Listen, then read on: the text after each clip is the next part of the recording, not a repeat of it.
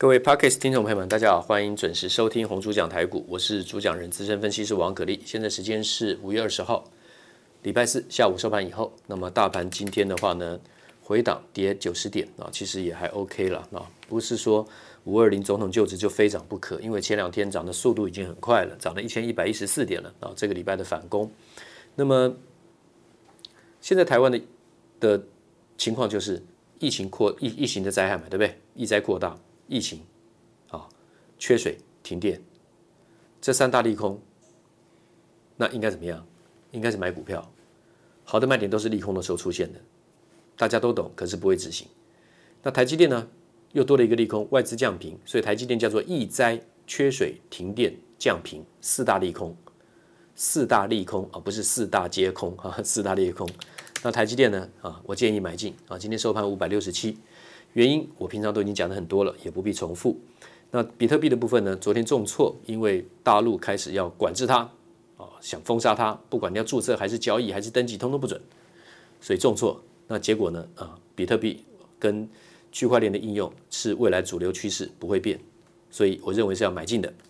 汉讯啊，那么今天收在一百三十三，分盘交易每二十分钟撮合一次，来到一百三十三，近期高点两百四十五。近期的两个高点，一个是两百四十五，一个是涨停板的两百三十四。那么现在是在一百三十三，已经落差了一百块钱以上，我认为是买点啊。那三二六零的威刚，我实战的交易呢，在一百一十二出掉之后呢，触及一百一三涨停出掉之后呢，最低达到七十七点四，卖掉之后，今天收盘八十五点五，这地方也是找买点啊。那当然，我不会跟听众朋友们巨细靡的说明什么点、什么价位，我带了我的客户、我的会员去买啊，因为没有这个必要，他们是付费的，我不能把这个损害他们权益的事情呢随便及时公告，也不也不需要啊。但是呢，我会跟各位讲这个大的方向、个股标的啦，我的看法。那么，加密货币的应用啊，加密货币跟区块链的应用，将来是主流趋势，它是挡不住的。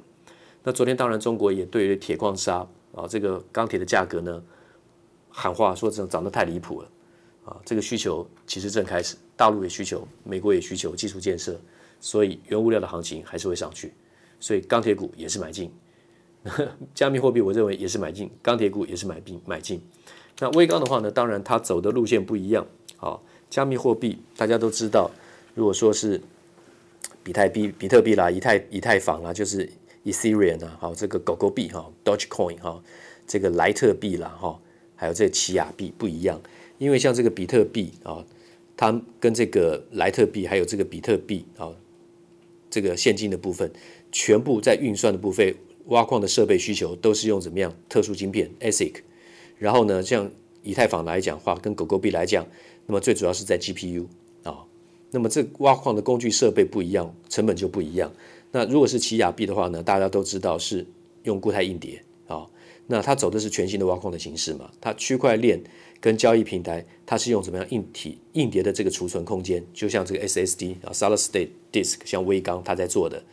它当做怎么样共识机制 Consensus Mechanism，就是说交易平台是用 SSD 当做共识机制啊，那么挖矿的方式就是用大量的怎么样读写的动作。好，所以这个叫做奇亚币，它的这个应用，所以它是这个威刚是在走这一块。那么这样子来讲的话呢，今天又把之前讲的先重复讲，这个复习一次。那另外的就是我们昨天提到了台积电跟这个呃台大电机系合作发展出的最新的这个材料二维材料。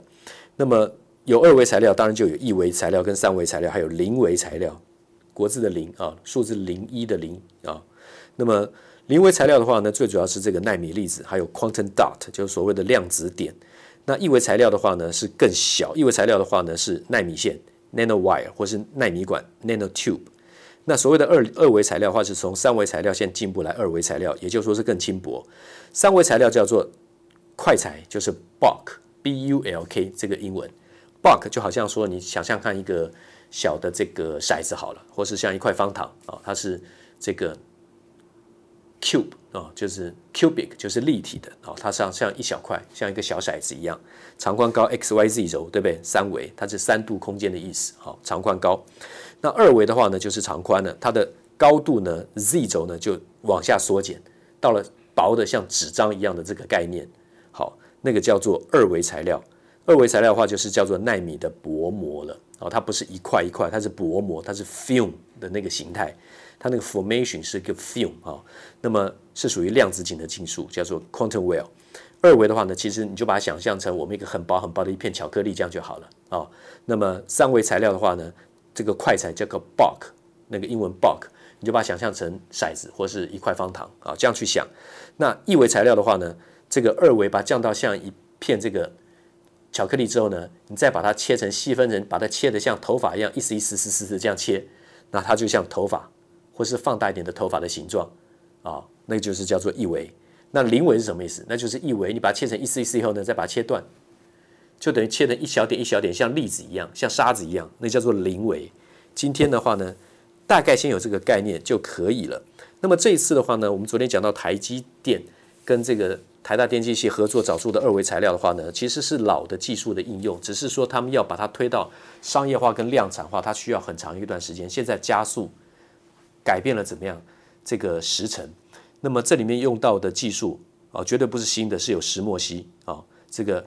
graphene 啊 graphene 啊。那么它的晶体结构其实就像蜂窝一样的，像网状的一个像蜂窝状态。那个石墨烯它那个晶体结构啊，那么你大概有个概念，石墨烯的晶体结构它就像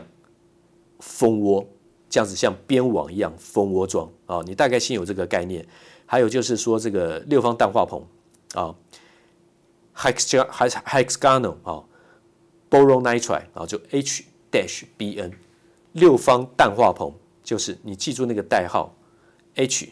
小写的 H，然后一个 dash 一小横杠，然后再来两个大字大的英文字母 Bn HBN 啊，这叫做六方氮化硼。那么高分辨率穿透式的这个电子显微镜，有一种很超高速的、超超高倍数的这个电子显微镜，显微镜去看这个怎么样？六方氮化硼，或是看这个石墨烯，其实它们长得非常像，好像几乎一模一样。那么二维材料里面最佳的绝缘体之一，既然要当做这个运算的切换的话呢，就要做半导体，从半导体的材料去精进，才才才能够降低电阻，提高电流。那里面有所谓的。半导体的材料也有半金属的材料，半金属材料的话呢，可以增加导通性，但是它不能当做计算的基础，因为它没有办法，它几乎都是导电，它不会不导电，所以没办法切换成零。昨天我们有有讲到一个这个概念，有讲到这个概念。那这个东西的话呢，不用把它想的，就是说这么高深，说完全不可理解，它是可以理解的。总归一句话，就是半导体的先进制程要再继续往前推进的话，要把它萎缩。已经到了极限了，三纳米、两纳米应该是到了人类萎缩的极限了。那再来就是往上堆叠。所以台积电的二点五 D 跟三 D 封装，以前我们讲过啊，它当中有这个 interposer，就是矽中介板啊。那么有很多的基本的原理，我们都提过。所以我每一个部分讲一点点，到时候拼凑起来就一张图图形会出来。简单来讲一个结论：体积不能缩小就要堆叠。那么导电性不能够提升，